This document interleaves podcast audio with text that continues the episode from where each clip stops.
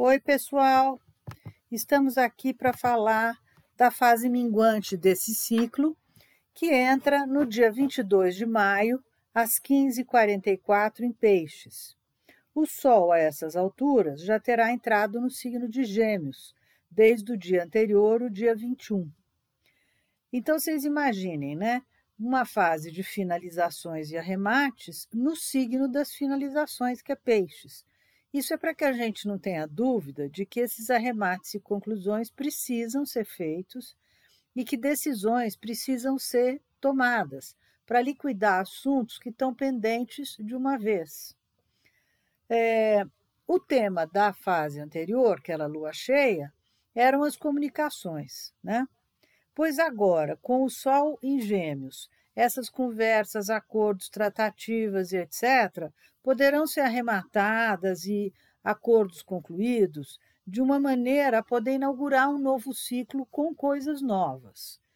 A lua em peixes é super apropriada para arrematar qualquer assunto que tiver em curso. A comunicação vai continuar sendo um tema importante, apesar de vocês saberem que o Mercúrio está retrógrado. Mas às vezes é justo para isso que um Mercúrio retrograda para que se discuta, se negocie, se detalhe, se debruce sobre cada detalhe e se possa concluir os assuntos é, como eles devem ser concluídos. Porque às vezes o pequeno mensageiro justamente é, retorna, para e anda para trás, para que a gente entenda que é preciso mesmo é, desenganchar alguma coisa que ficou enganchada em algum lugar. Há também no céu um grande triângulo em, no, em uh, signos de ar, liderado por uh, Saturno, que, numa posição bem favorável, tanto para ele quanto para nós, nos garante com a sua batuta que não vai permitir deslizes nem injustiças. Saturno está ao lado da Lua em Peixes, na casa 5, ele ainda em Aquário, é, e o destaque continua sendo, na casa 5, o povo e as manifestações culturais, populares, artísticas, tanto, enfim, sociais quanto pessoais, principalmente para nativos do último decanato do signo de Aquário e Libra quanto para os do primeiro decanato do signo de Peixes. O Sol e o Mercúrio estão juntinhos na casa 8, aquela casa das crises que podem ser tanto materiais quanto emocionais. Neste caso, acredito que elas sejam mesmo na área das comunicações e na dificuldade de se fazer acordos satisfatórios para todos os envolvidos em que ambos os lados ou os, todos os lados envolvidos é, possam atuar.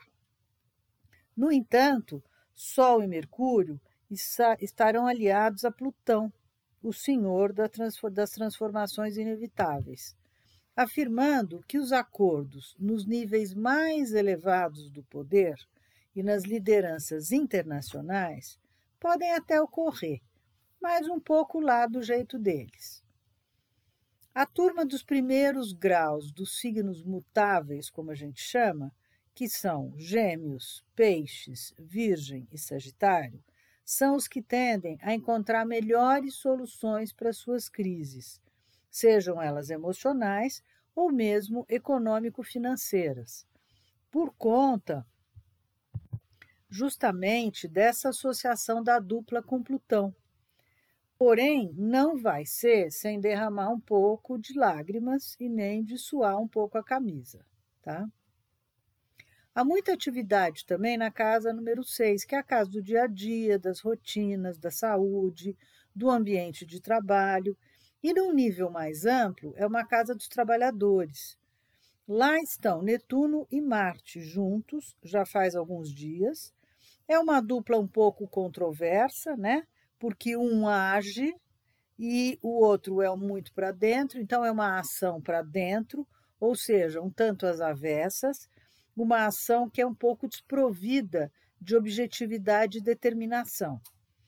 Para a saúde pública, para o voluntariado, para assistência social, para ajuda aos alheios, a dupla é ótima e pode ajudar bastante nesses casos. Em seguida, vamos, em seguida, nesta casa ainda número 6, nós vamos encontrar o Júpiter, aquele super benéfico, né? Que sempre ajuda e tal, mas ele está um tanto desperdiçado, assim como ele já estava na lua cheia.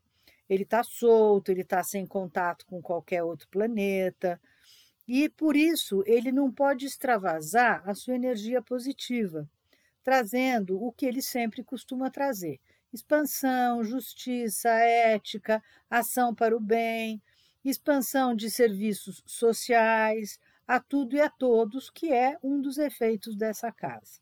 É uma pena mesmo que ele esteja tão desperdiçado.